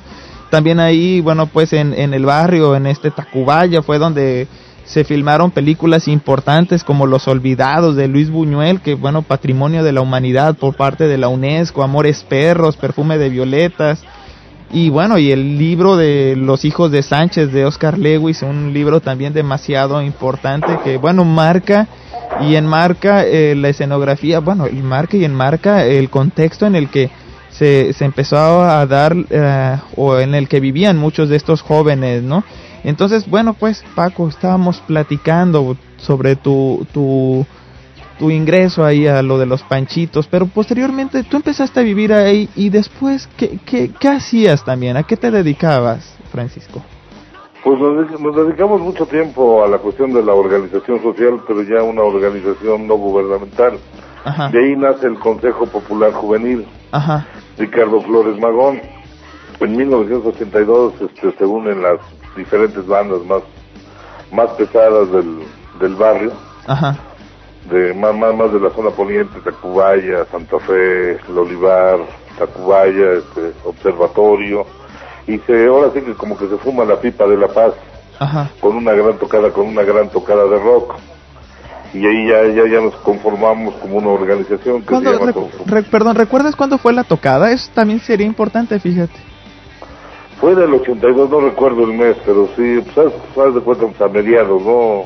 Ajá. A mediados del 82. ¿Y quiénes tocaron? Me tocó TNT, tocó La Granja, Ajá, tocaron Los Colgados y tocaron por ahí otros grupos. ajá, Y ahí es donde, este, donde se, fuma la pipa de la paz, donde llegamos a, no- a unos acuerdos de cero violencia y nos empezamos a organizar y ya empezamos a tomar las calles, pero ya como una organización con, con proyectos, con proyectos de exigir primero empleo, primero no re- también no represión, espacios recreativos, espacios culturales, espacios culturales fue cuando empezamos a tomar las, las paredes que decíamos, las paredes son el medio, les traes nuestra voz, nuestra voz, eduquemos al niño hoy para no castigar al joven mañana, eh, no hay peor violencia que la miseria de un pueblo y la mejor dosis para educar a su hijo es comprensión, amor, comunicación, muchísimas cosas. Y de ahí empezamos ya, ya a formar una asociación civil y expropiamos un espacio en Santa Fe, otro por acá por el Pocito y que ahorita están funcionando, que ahorita están funcionando y nos dedicamos a la asociación civil, a trabajar ya con, los, con las diferentes bandas juveniles. ya. Entonces, y bueno, pues, ¿esos espacios llevan algún nombre? Sí, fíjate que uno, la cuestión que también nos hemos ya separado, como todo, como todo en la vida, Ajá. uno se llama, uno se llama Consejo Popular Juvenil, todavía que se quedó el nombre, y yo pertenezco a, Soci- a Sociedad 21 AC. Ok. Ah, fíjate, sí, con razón. eh, Aquí lo, lo tenía apuntado, nada más que no entendía muy bien en qué consistía Sociedad 21. ¿En qué consiste Sociedad 21, Ace- Asociación Civil? Sociedad 21, nosotros a finales de los 80, principios de los 90, este, ve- vemos espacios vacíos Ajá, y expropiamos este lugar. ajá, expropiamos este lugar y donde llegamos a acuerdos con las, con las autoridades ya estando adentro y donde nosotros empezamos a trabajar con fundaciones internacionales, fundaciones nacionales y empezamos a echar a andar ese, ese centro social y empezamos a, a manejar lo que siempre estábamos exigiendo, ¿no? Ponemos un consultorio médico, un consultorio dental, unas clases de, de taekwondo, clases para las clases para las para las señoras, es un espacio muy muy grande donde hasta el día de hoy hay terapeutas y es un espacio de la misma comunidad.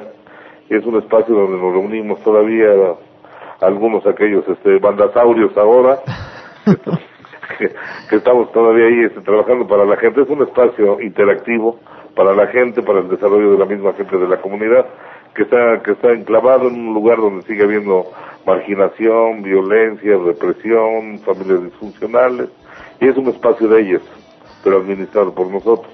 Ahora ahora que que bueno, ya la distancia del tiempo y ves a las nuevas pandillas eh, por ejemplo, no sé, ahora ya empieza a ver que, por ejemplo, pues los cholos, los emigrantes de que primero, bueno, pues fueron emigrantes aquí de México, aquí a los Estados Unidos y luego de de aquí a Estados Unidos se regresan a, México, pero ya llevan, ya están cargados de una cultura completamente diferente, ¿no? Ya más híbrida.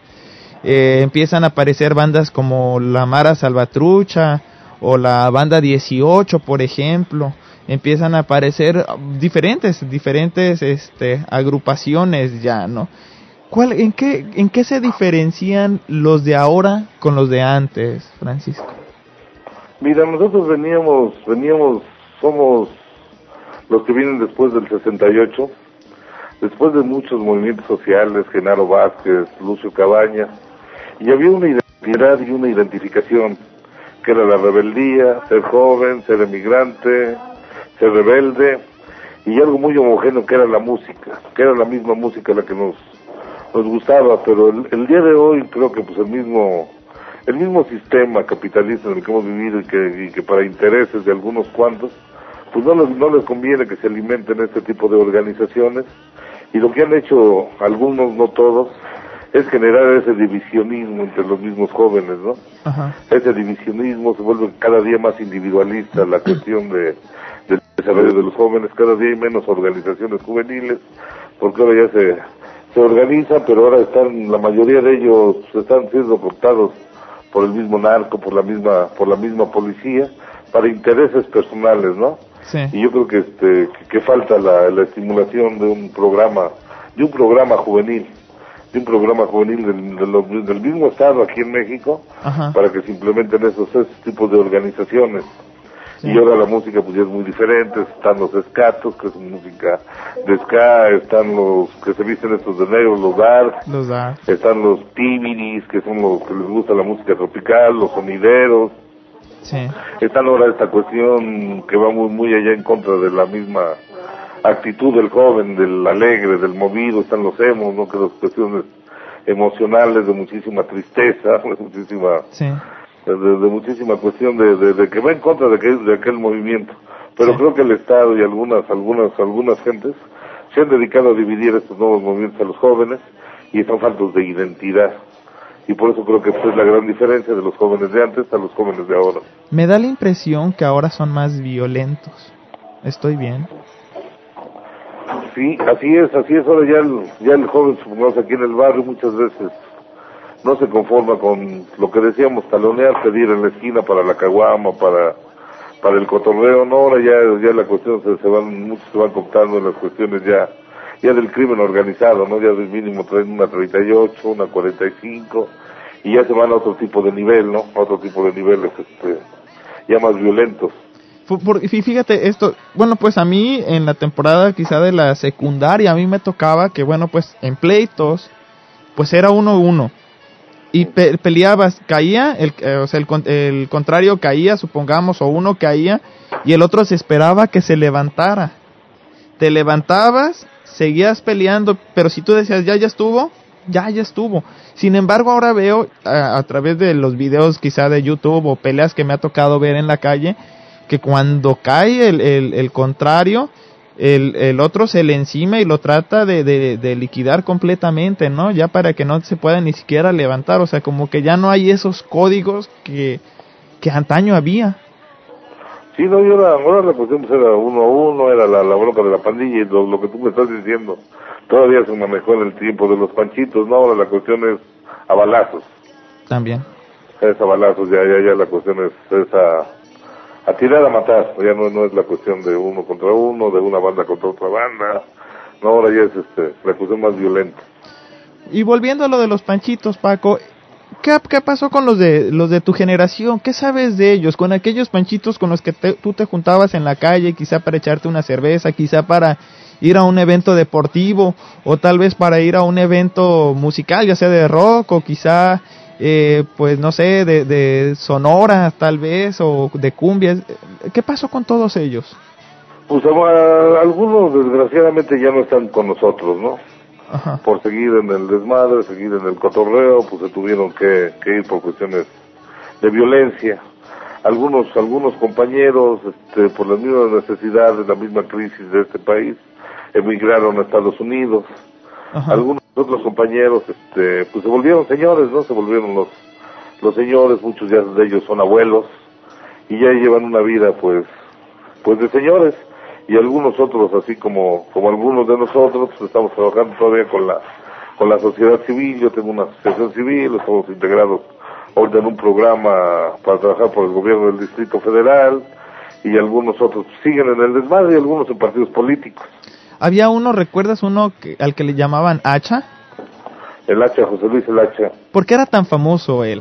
¿Por qué todo el mundo me lo menciona?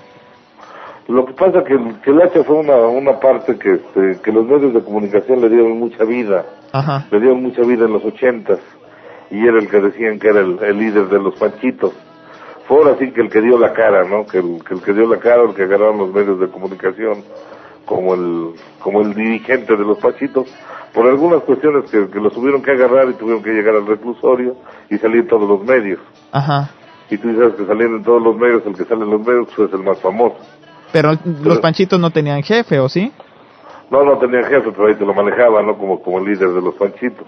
Oh, okay. él, fue parte de los panchitos, fue parte también del crecimiento, fue parte de la de la formación de las bandas de las bandas juveniles, pero como él existieron pues 50, 60, 70 más. Claro, otro también era Agustín Estrada Ortiz, mejor conocido como el Cali. El Cali, sí, él, él más que nada era la cuestión, yo que recuerdo más de la organización, más intelectual, bueno, más intelectual, que ahora está en el, parece que en el Faro de Oriente. Faro de Oriente, así es. Pues sí, parece que está ahí en el, en el Faro de Oriente, pero sí fue, fue, fue parte de los, te digo, de los culturosos, de los que fueron parte fundamental para organizar a la banda por medio de la cultura.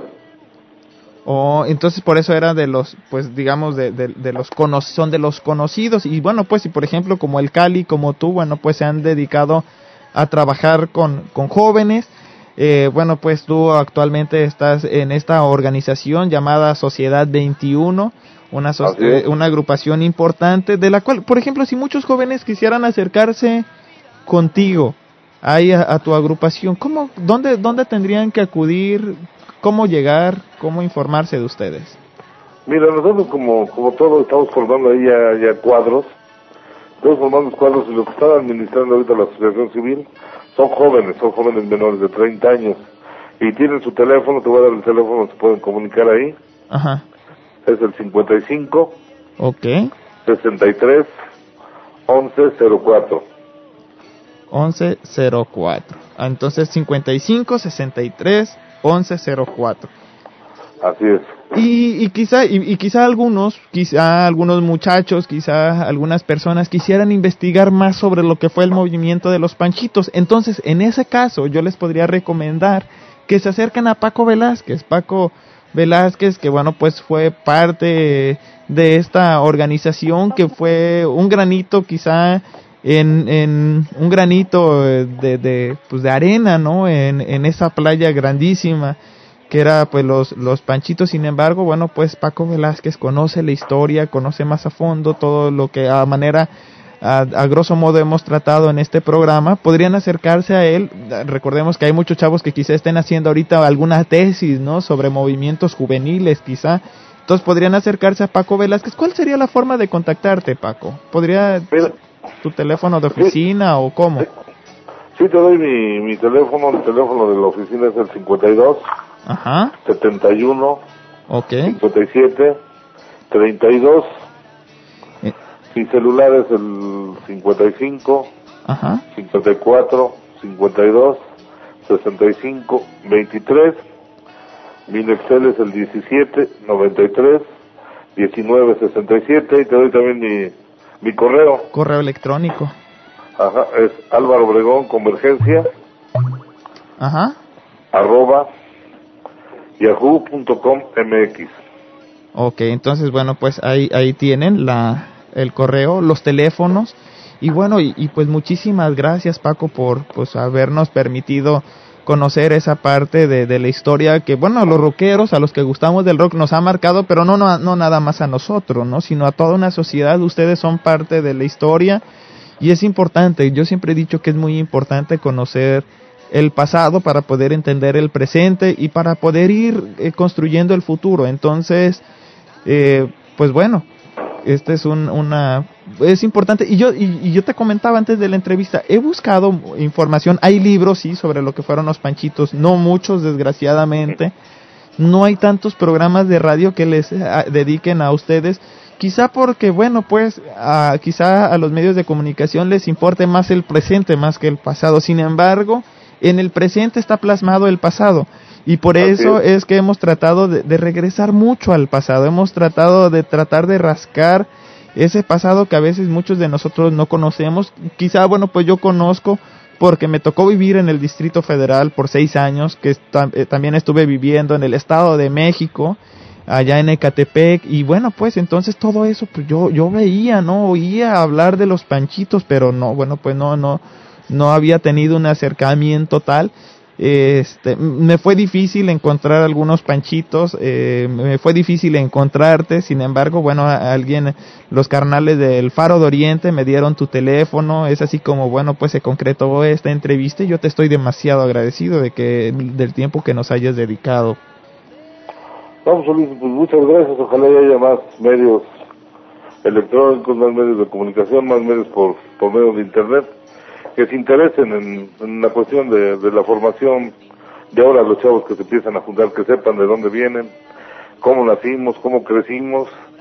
Y pues yo creo que es un espacio que yo estaré dispuesto a cualquier momento, a cualquier hora, para este, para hacer esas entrevistas, porque yo hubiera querido algunos compañeros que hubieran dado unas entrevistas en aquel entonces para, para tener una guía, ¿no?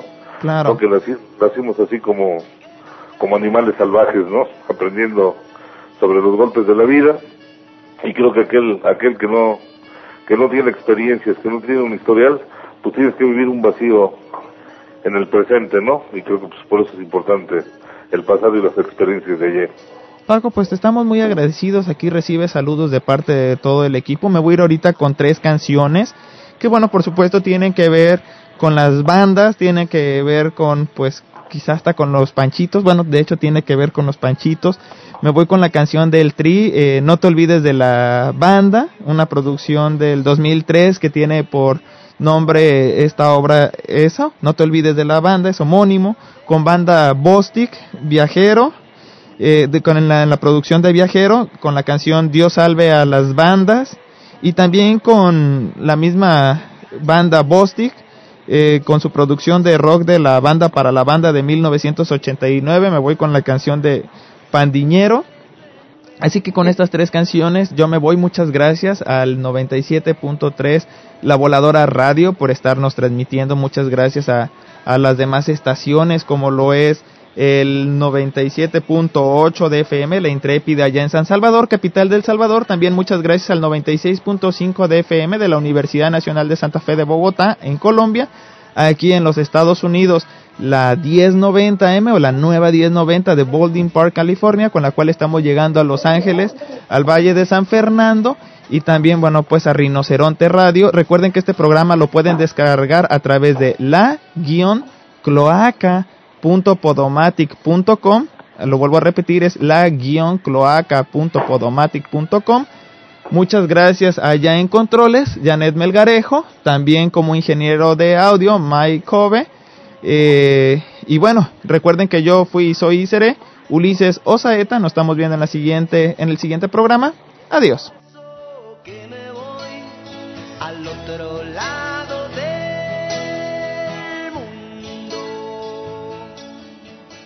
Radio, radio comunitaria. Yo soy radio comunitaria. Yo, yo soy esta radio.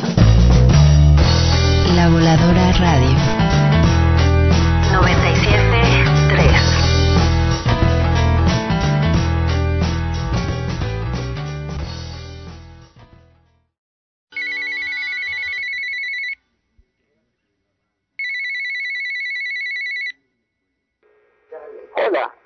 podemos contestarte. Al escuchar la señal, deja tu recado y nos comunicaremos contigo más tarde. Gracias. Chalejo, no te olvides de la banda, güey.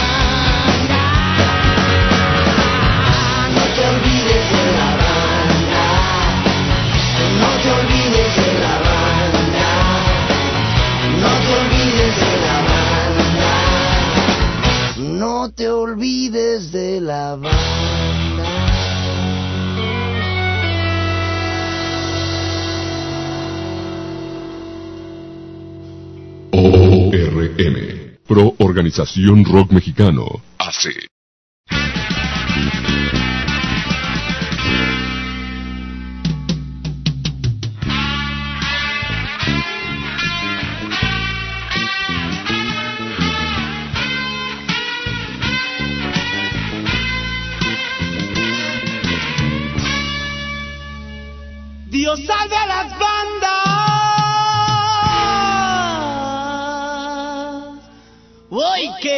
perdidas están.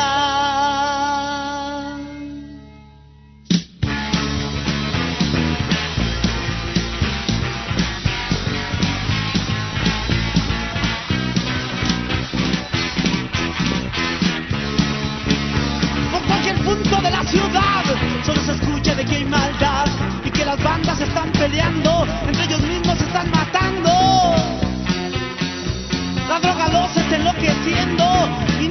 puede evitar, la sociedad los va destruyendo, imposible de parar. No hay causa ni hay justificación en que formen su revolución, si no saben por qué están peleando, entre ellos mismos se están matando. Hacen trincheras, odio y rencor, de cuadra a cuadra viven peleando, generación por generación.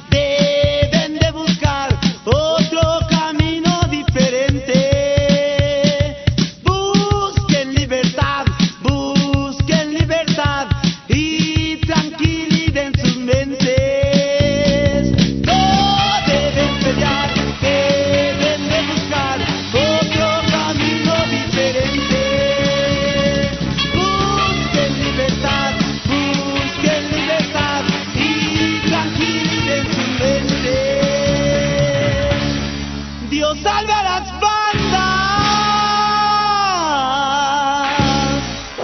Puente de Ix, la radio.